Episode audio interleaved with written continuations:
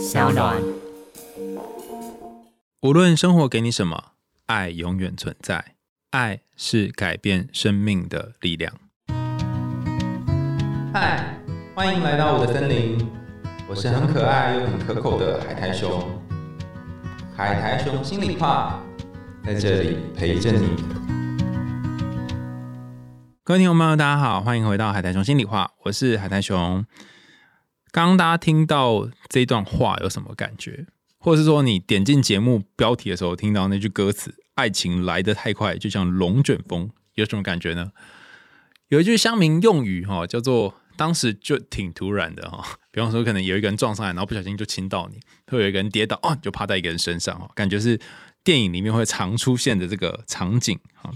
那感情这件事情，真的是人性当中最神秘也最难让人理解的一个点。有些人会说，就像是丘比特的箭。前面我们有一集在讲丘比特的故事哈，大家可以去搜寻那一集。你会发现说，那一集也是请国华子跟我们分享说，哦，丘比特到底是一个什么样的神？那就像是丘比特的箭一样，你一射之后呢，射应该说一被射到之后，就算你不爱，好像也很困难。可是有些时候，爱情真的是来得很快，然后快到你都措手不及，还没有准备好，你已经整个人哈。就是坠入爱河一半了，甚至你已经灭顶了，就像我们常常会说晕船呐，哈，晕某个人呐之类，像这样子哈。所以今天要跟大家分享的故事呢，有一点跟这个晕头转向有关，甚至是有些人他自视甚高，就我才不会晕船呢，他就绝对会晕船哈。你也是那种晕船症候群里面的常客吗？哈，就是你上船之前都要先吃晕船药吗？或者是那种你这种恋爱病的人嘛，你一定要谈恋爱，没有谈恋爱一定会死的嘛？哈。那如果你是这种人的话，我觉得今天这一集的故事呢，就非常非常适合你哈。但它故事标题听起来，你会觉得嗯，跟恋爱好像没有太多关联。但实际上，你仔细一看，就会发现它藏着一些跟爱情有关的东西。大家可以找一个舒服的位置，调整你的呼吸，然后伸一伸懒腰啊，然后找一个自己觉得安稳的空间，慢慢吸气，慢慢吐气。我们要来说今天的故事喽。很久很久以前，有一位老诗人，他是一个非常非常和蔼的老诗人。他笑起来会呵呵呵呵呵，让身边其他的小朋友们都觉得哇哦，跟这个老爷爷在一起真是开心，真是温暖。有一天晚上，他坐在家里面，外面掀起了一阵狂风暴雨。这位老人坐在火炉旁边，静静地烤着火，炉火里面发出哔哔啵啵烧木材的声音，然后这些声音和着这个橘红色的火光映照在老诗人的脸上。他一边吟诗作对，一边喝着手中的热茶。你可以看到他的脸被橘色的火光烧得通红。光是想象这个画面，就觉得幸福万分。火继续熊熊的燃烧着，他用铁签插了一颗苹果，放到火上面烤苹果。他说：“像这样的天气呀，外面在风雨当中走路的那些人们，那些穷苦的人们，他们身上穿的衣服，恐怕没有一方寸是干的了。”一定都被淋湿了。他这么说着，因为他是一个心肠非常好的老实人，他甚至会去想，这些人他们过得好吗？他们在外面会不会冷呢？突然之间，老实人听到了敲门的声音，空空空空空空空空空空空空。啊，请开门，好冷啊！我的衣服都全湿了。外面有一个小孩子在叫。他一边哭一边敲门，空空空空空，开门开门，我好冷哦。这时候外面正下着倾盆大雨，风把所有的窗户都吹得呼呼响，砰砰砰砰砰砰砰。老人已经分不太清楚是风吹的玻璃响声音，还是小孩敲门的声音，但他听到小孩的哭喊声。所以就走到门旁边，把门喵打开，然后让孩子赶快进来，空通，砰，把门关起来。然后他蹲下来，跟这个可怜的孩子说：“你这可怜的小家伙，来来来，赶快里面坐坐。”他看到一个全身湿透的小孩，全身一件衣服也没有穿，雨水从他长长的金发上面滚下来，他冻得直打哆嗦。如果没有走进来的话，他一定会在这样的暴风雨当中被冻死的。哎呀，可怜的小家伙！老实人到房间里面拿了一件棉袄，让这个孩子披上这个棉袄。孩子本来一边发抖，一边连话都说不清楚。但后来老实人带着他到炉火旁边去烤火，甚至还拿温暖的茶给这个小孩喝。老实人说：“到我这儿来吧，我可以使你温暖起来。我可以给你喝点东西，吃一个苹果，因为你是一个美丽的孩子啊。”这个小孩的确很美丽，他的眼睛亮得像两颗明亮的星星，他的金发虽然有水滴下来。可是弯弯曲曲的、卷卷的，非常好看，就像是一个小小的天使一样。不过，他除了手脚有在烤火旁边的地方变得比较红通之外，其他还没有变暖的地方冻得惨白，而且仍然在发抖。有趣的是，他虽然全身没有穿衣服，但是却拿着一把非常漂亮的弓。可是雨水已经把这一把弓给弄坏了，还有他背上背着的这一袋美丽而彩色的剑，上面的银漆、金漆也都变得模糊不清了。老诗人坐在炉旁边，把这个小孩抱到膝盖上，然后把雨水从他的卷发里面给挤出来，把他的手放到自己的手里面温暖着。同时，也为他热了一些甜甜的酒。这个孩子马上就恢复过来了，他的双颊也渐渐红润了起来。他跳到地上来，围着这位老诗人唱歌跳舞。啦啦啦啦啦啦啦啦啦啦啦啦啦啦！我是一个快乐的孩子。老实人就跟着他一起唱。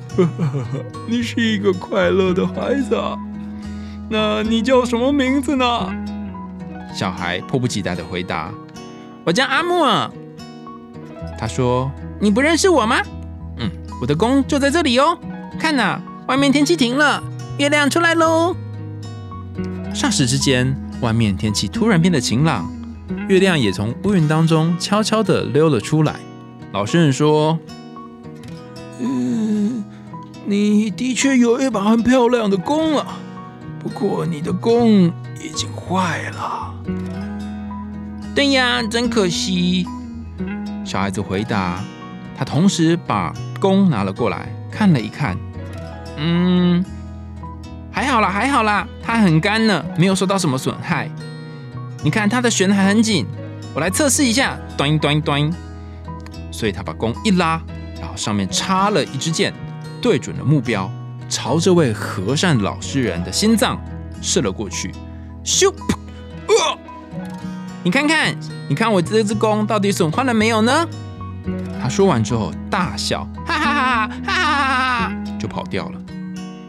这小孩多么的顽皮呀！他居然向这位好心肠的老实人射了一箭。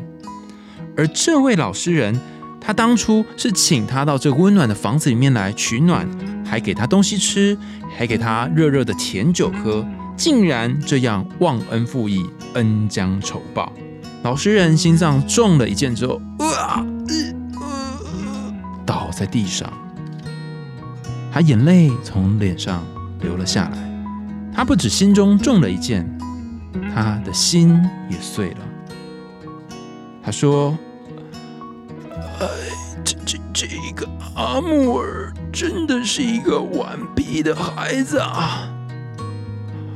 我要把这件事。”告诉所有的好孩子们，叫他们要小心，不要跟他一起玩儿，因为他会跟他们捣蛋的。其实呢，故事到这里就告了一个段落了。但是当时安徒生写这个故事的时候，用他一如既往的习惯，就是会有一个讲故事的人，然后跟大家讲完这个故事，然后一个小小的后记。所以说故事的这个说书人呢，就跟在场听故事的孩子们说：“各位女孩、男孩，还有在场各位小孩们，你们呢以后要非常的小心啊，千万不要中这个阿木尔的计啊。”因为呢，你只要被射到之后呢，你就会跟这个老实人一样，哈，倒在地上后悔莫及。当这说书人讲完这个故事，准备走出教室的时候呢，他没有看清楚，一直以为是一个学生在他旁边。他看到一个穿着黑衣服的学生呢，想要靠近他问他问题，所以就接近他，然后想看看他有什么问题要问。没想到。一支箭就这样射进了说书人的心脏里，说书人也倒在地上。亏他刚刚还说要小心阿穆尔的箭。有些男孩女孩到教堂里面去受坚信礼的时候，这一个阿穆尔调皮的小孩也跟着他们。对，阿穆尔他老是跟着别人，有些时候他坐在教堂里面，有些时候会坐在戏里面看戏的戏台上，然后。用光彩夺目的这些蜡烛呢，来遮挡自己的存在。有一次，阿穆尔还射中了现在正在听故事的你的爸妈的心。你只要问问看你爸妈，你就可以知道关于他们的一段故事。大家听完这个故事之后，大概就知道阿穆尔是谁了吗？就是我们一开始讲那个丘比特。所以他在讲这把剑，它并不是指真实的剑，而是指。爱情来得太快的这个爱情，那故事的一开始，它会在什么样的情况下出现呢？我们之前有很多次跟大家分享说，故事的开头很重要啊，哈，它会在一个风雨交加，然后可能是外面很寒冷的情况下会出现。也就是说，爱情平常不会来，通常在你饥寒交迫、快要冷死的时候会出现。常常我们会听到人在社群上面说孤单寂寞觉得冷，所以可能会想要划一个人，或者是找一个人来陪自己度过这个孤寂的晚上。所以那个暴风雨，那个淋的全身都湿透，并不是指物理上面的湿透，或是物理上面的很冷，而是指内心觉得很寒冷，内心想要有一个人来温暖。爱情经常就会在这个时候趁虚而入，就算你还没有准备好，他也会这样就。就跑进来，很多人会跟你分享说，还没有时间跟一个人消耗光阴在这种小情小爱上。但说这样话的人，他们很可能还是会遇到让自己坠入爱河的对象。就像故事里面的老人，他一开始应该在这个年纪哈，很难再有什么第二春，但没想到他也中了一箭。除此之外，那个在大学说书的说书人老师呢？他虽然叮咛大家不要被这个爱情的箭给吸引，要特别小心，但没想到转角一出去就被丘比特的箭一射，哎，就倒在地上了。这也意味着，不论你是什么样身份地位的人，都很有可能因为爱情而迷昏了头。所以，这个故事的一开始最简单的隐喻呢，就是我们去思考，把这把剑呢想象成是爱情。但是进一步，我们可以再想一个问题哦，也就是这个故事里面，很多人一听就觉得说忘恩负义的桥段。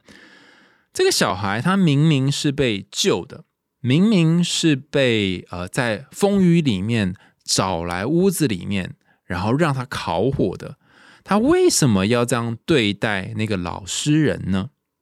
难道他不知道老实人救了他吗？那这一段在讲的是什么呢？莫非爱情都会伤害我们吗？那我想要跟大家讲一件事哈，就是看故事，我们不能够只看那个悲惨的点哈，我们也要看有没有什么好的点。比方说，如果今天进来的这一个人不是丘比特，为什么是阿穆尔哈？因为这是希腊神话当中丘比特的名字一样哈，就是就是丘比特的意思了哈。然后他经常带着这个弓箭哈，当有人走到你心里面的时候，他就会替你射一箭。所以丘比特射箭来，不是说你要被他射死了，而是有人走进你的心里。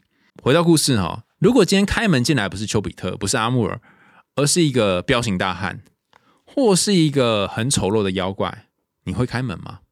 他可能没有穿衣服，他可能也要冷死了，你会不会开门？所以这里的第一个点是什么样情况下你会开门？然后第二个点是开门之后会发生什么事？然后最后才是被射了一箭哈。所以它其实经过很多不同的阶段。好，我们先从第一个阶段开始哈，就是什么时候会开门？刚刚有说要在风雨交加、饥寒交迫的时候吗？还有一个是，很多时候爱情是来自于同情，或是爱情是来自于怜悯。那有的人会说哈，没有啊，如果来自于怜悯，来自于同情，那不是很悲惨吗？大家注意哦，这里的同情或者是怜悯，它不一定是指说因为我同情你才跟你在一起哈。我不太确定能不能把这个感觉解释的清楚哈。如果解释不清楚的话，大家可以在留言告诉我，或者是你可以想办法用你的方式来解释，然后跟我们分享哈。就是当你跟一个人很靠近的时候，要么就是你遭逢到他生命缝隙的时候，就他比较脆弱的时候，就像在这个饥寒交迫的时刻，或者是在这一个时刻，你会想要照顾他。你会想要保护他，你会想要提供一个像是故事里面的那个老实人一样的 shelter，就是避难所给他。当你给他一个避难所，当你有能力或是可以去爱他，可以去让他住进你的房子里面的时候，他在这里本来从一个饥寒交迫，然后全身没有穿衣服的小孩，开始有了毛毯，开始脸变得红润的时候，那么。这一个过程，就这个改变的过程，也会让你对这个人产生感觉。好，以上我讲的这一段呢，不是随便瞎掰的哈。有一个理论呢，叫做班杰明·富兰克林效应。研究者就想知道说，到底是付出的人会比较喜欢对方，还是被付出的人会比较喜欢对方？结果呢，他就找来异性恋、同性恋，还有一些是那个朋友哈，互相来呃，在这个实验里面呢，做出一些付出的行为。比方说呢，被付出的一方可能就坐在椅子上面哈，等待被付出。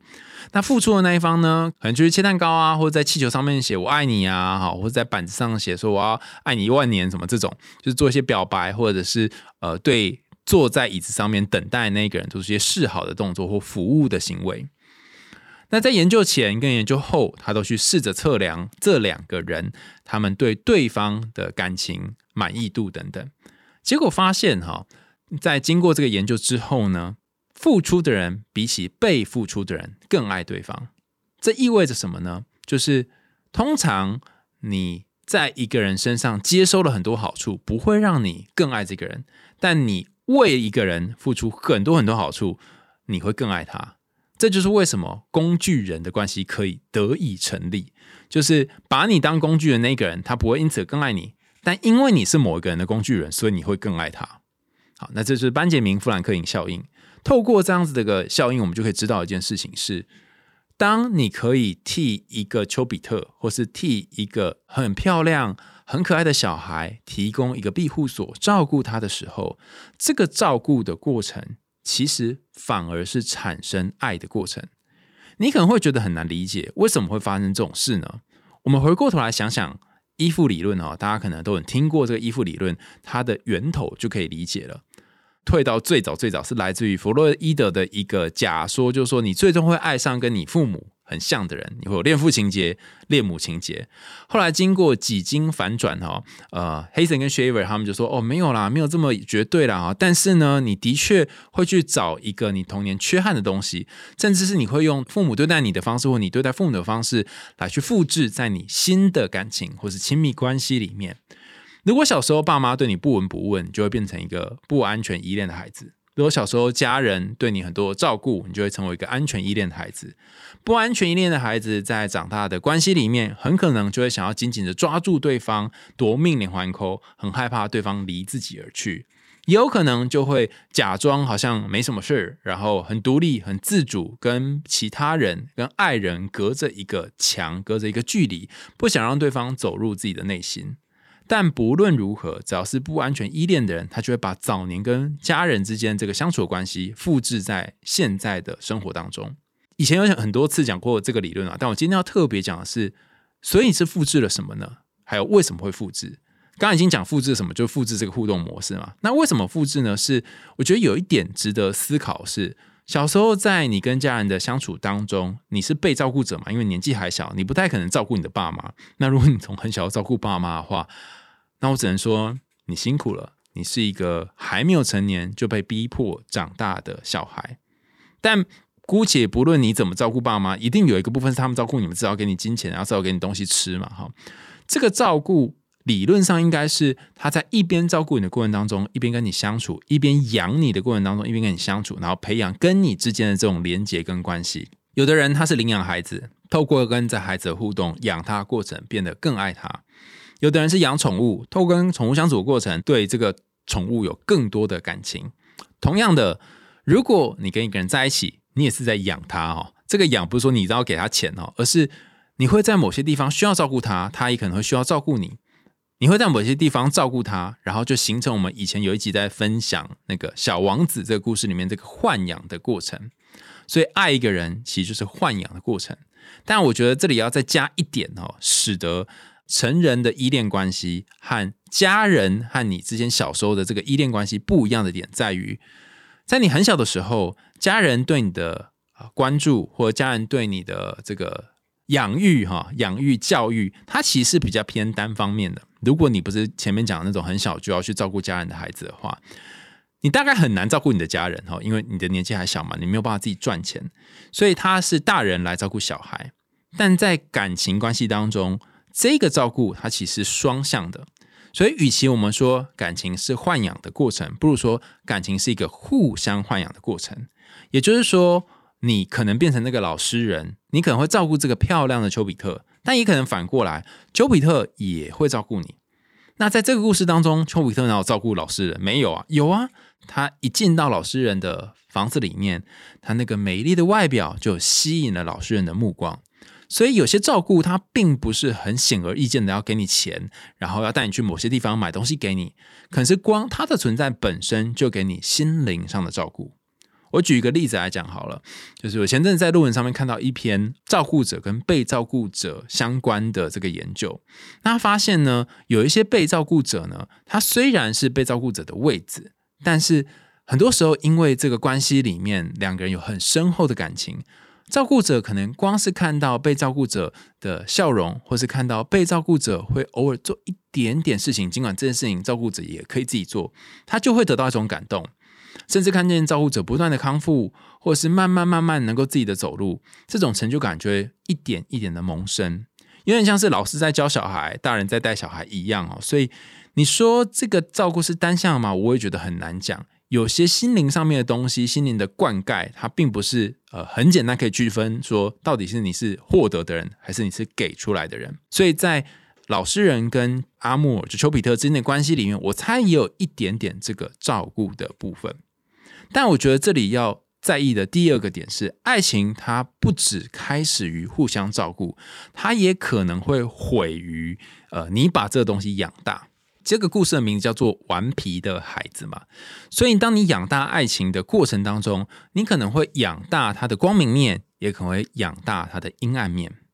例如以嫉妒这个情绪来讲好了，可能一开始这个人很多嫉妒是在这段关系走入更深一个层次的时候会出现的。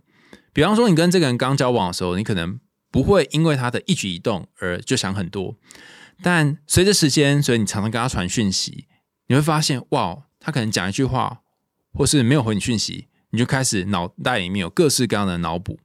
当你还不认识他的时候，或是没有那么熟的时候，他跟别人出去，他跟别人聊天，你可能不是那么在意，但随着你跟他越来越靠近，他可能今天只是跟一个人多讲了一句话。你就会心里面千千百百种结在那里边打转，打了好多个死结。所以这一个嫉妒或这个负面情绪，或许某种程度上面也是会被豢养的。于是丘比特这支箭，它并不是一射了之后就会让你有粉红泡泡而已，可能还会有黑色或是绿色或是中毒的泡泡。你可能会觉得说：“哇，我保持着一个善良的心，我保持着一个想要帮人的心，帮助这个孩子的心，进入这个关系。”可是为什么最后却招来这个结果？为什么我最后会被劈腿？为什么我最后会失恋？为什么会经历这么多我不想经历的事情？那你想完之后，你会跟自己说：下一次我不要再谈恋爱了，或是你会交代后人说：哎，你们不要谈恋爱哦，哈！甚至是你在几经伤心心碎之后，觉得说：算了啦，我不相信爱情了。但当你这么说的时候，下一次你还有得选吗？你会相信爱情吗？你有没有遇过有些人，他说：我再也不要谈恋爱了。但他隔了两三个礼拜之后又谈恋爱了呢？所以这一个我再也不要，或是你们不要再中计这件事情，它其实某种程度上面不是你用脑袋、用意识可以去掌控的。那有人就会好奇说，故事里面这个弓，就是这个弓箭和这个弦，代表的是什么呢？我第一本书就是在怦然之后嘛，所以我觉得那个弹弦有点像是怦然心动的感觉。我不知道大家有没有一种经验，是你看到你喜欢的人，心跳会漏一拍，或是你看到你感兴趣的，你会有种小鹿乱撞的感觉。这个小乱撞的感觉，它就是那个有点像弹那个弓弦的这种意味。甚至你可能是那种已经很久没用的弓，漆都掉光光的，被风雨淋湿的弓，它还有可能会有很好使的时候。有的人是。中老年之后才开始有新的对象，有些人甚至是到呃已经两三次婚姻都结束之后，哎，才又有一段新的恋情。有人会说哈，这样老少配好吗？啊，不一定，他可能是找跟自己同龄的人啊。比方说遇过一对呃，他们都各自丧偶的爷爷跟奶奶，他们就在卡拉 OK 里面呢相遇。但因为他们都不想要让晚辈有其他的负担，所以他们就是每一天都会约在卡拉 OK 见面，但也没有要结婚，迎来了一种银色年华，或者是长辈之间的这种神奇的恋爱。然后你可以看到他们可能出了卡拉 OK 店，好。会稍微牵手，然后一起走去公车站搭公车，然后爷爷会等奶奶或奶奶等爷爷搭上公车之后呢，再离开。像这样子的一个温馨小小的过程，也会让你有一种哦暖暖的感觉。所以爱情会出现在人生的几乎任何一个片刻，尤其是你越不信邪的人越会出现。那你可能会说哦，我终其一生不谈恋爱可以吗？可以啊，也有一些人是不谈恋爱的。那他的丘比特是什么呢？哎，如果你有这个问题，很好，那就要问你啦。对你来说，什么是会射中你的心，然后会整个人投进去里面，然后完全沉浸其中而无法自拔？无法自拔就是那个箭已经射到你的心脏，你无法拔，无法拔出来嘛？什么是这种无法自拔的事情呢？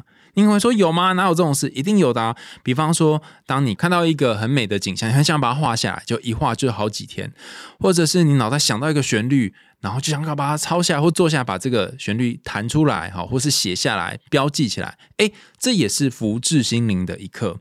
很多艺术的创作，很多工作的投入，其实某种程度上面也是丘比特的这一把剑。所以回到这个故事的标题，所谓的顽皮的孩子，比较正确的说法，或者我认为比较贴近我解释的说法是，他可能是一个具有创造力的孩子。常常会在你谈恋爱的时候，常常会在你福至心灵的时候，会有一些创意的东西显现。这也回扣到为什么故事是老诗人，而不是什么老师哈，而是老诗人哈。老诗人的点在于说，他是一个很需要灵感、很需要创造的。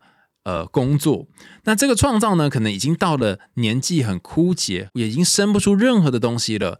虽然可以很和缓的，一如既往的完成一些作品，但已经失去了年轻那种有青春泉源、有创意的部分了。这时候，一个小孩进来，反而让他的生命有一种新的流动，然后可以继续往下传承下去。这也是为什么老实人在后面会说：“哦，我要把一件事情告诉别人啊，你们以后不要中这个小孩儿计呀。”哈，像这样。他会有些东西想要留下来，而且当你在被这创意射中，或是被某一种呃创造力射中的时候，你会创造出一些你以往所做不出来的东西。比方说，我很喜欢的两位心理师呢，一个是这个那个许浩宇心理师，然后还有一个是李介文心理师，他们都各自在书里面谈过，如果你现在刚好面临失恋，那要恭喜你，为什么呢？因为失恋是创造力非常高的一个时间点。很多伟大的创作者，他们的作品往往是在痛心疾首的时候所创作出来的。那不可讳言的，失恋是一个很痛苦的感觉，而且在失恋的时候，那个感受的确是非常非常难受，甚至是你能够做的事情非常有限。但如果你可以化悲愤为作品，哦，不是化悲愤为力量，化悲愤为作品的话，这个作品不论是声音、影像或者是文字，都有可能变成你这辈子最难忘、最深刻的作品。大家听完今天这一个丘比特故事有什么感觉呢？或者是你觉得丘比特他其实不是丘比特，而是其他角色？只是我们今天都要朝这个有点类似这个爱神的方向来解析呢？好，你对于那个倒在地上的老实人有没有什么话想说呢？或是你有没有曾经觉得自己已经不会再谈恋爱了，但最后还是坠入爱河呢？欢迎大家在节目的下方呢留言给我们，告诉我你听完这个故事之后有什么想法。那关于我前面提到那个坚信礼吼，或是坚正礼，其实也是一个我觉得小讽刺的东西。我还特别去问了一些在这个教会里面的伙伴啊，他们说呢，呃，有一些人是很小的时候就要受洗，就童年的时候就要受洗。那因为他们可能对于信仰还有一些疑问，所以比如说他受洗的是指婴儿，那时候还没有任何的概念，他还不是那么知道自己在信什么。但是等到他成年之后呢，会在呃抹油在身上抹一些油，然后做祷告。那这时候不会洒水，因为一生只有受洗一次嘛，哈。那等到他在这抹油祷告过程当中，让他重新知道说自己相信的是什么，然后弄懂自己的信念是什么。那包含有很多贪念呐，很多不好的一些想法，或许在这一刻呢，你才重新知道说自己应该坚守的信念。好，总之哈，总之坚信理或者是坚正理。就是让你重新对于你的信仰保持着信心的过程。后来问了另外一个朋友，他说：“哎，这个不公平啊！哈，就是为什么只有说女生要守贞呢？男生都不用守贞吗？哈，因为原版的故事是写女生在受坚信礼的时候，所以我这里把它在讲故事，我说可能男生女生或是只要任何小孩在受坚信礼的时候，都需要进这条路线哈。如果你把它想象成是宗教里面的那种要你守贞或要你遵守戒律的话，我觉得这个就有点太。”小了哈，就是没有那么多呃有关象征跟抽象的意涵在里面。我自己想到一个点哈，大家可以带回去想一想，就是说有没有什么信念是你在恋爱之前你一直有怀抱着的，但是在谈过一次恋爱或失恋之后，你开始对人生有不一样的想法。在失恋之前的你，如果是一个阿法的你，在失恋后的你，如果是一个贝塔的你，这阿法跟贝塔有没有什么转变呢？而在这一次又一次的失恋、一次又一次的转变过程当中，你最终或是目前相信的是什么呢？有没有哪些东西是你原本很相信的，但是后来不信了呢？也欢迎大家在留言的地方告诉我们哈，因为最近考试很忙，都没有时间去看大家留言哈。但是呃，等我考完之后，赶快再把大家留言全部都看一遍。那你也可以传讯息到 Instagram 给我，或者是你可以在 Sound 这个平台下面一样有留言的区域，然后你可以说说你的感觉跟想法。如果你想听更多有趣的童话故事跟心理学知识，欢迎继续追踪我们的海苔兄心里话。我们下次见喽，拜拜。